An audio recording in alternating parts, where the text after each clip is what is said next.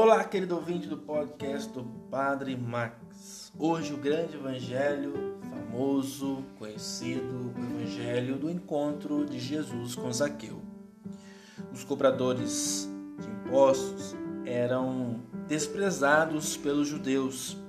Zaqueu era exatamente o seu chefe. Entrar em casa deles, sentar-se à sua mesa era sinônimo de contaminar-se. Mas Jesus não tem receio de se manchar, de atrair as críticas dos, entre aspas, bem pensantes, porque veio procurar e salvar o que estava perdido, como está no versículo 10. Por isso, convida-se a si próprio, Zaqueu, Devo hoje ficar em tua casa, disse Jesus.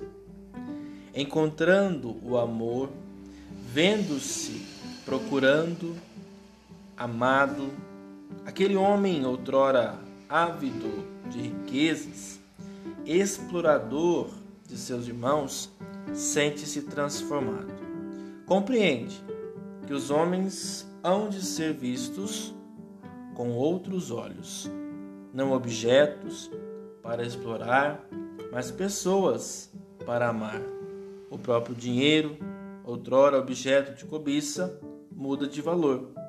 Servirá para reparar o mal e ajudar os irmãos necessitados. O mandamento do amor exige total e ativa transformação do mundo, cada um segundo suas possibilidades. Louvado seja nosso Senhor Jesus Cristo, para sempre seja louvado.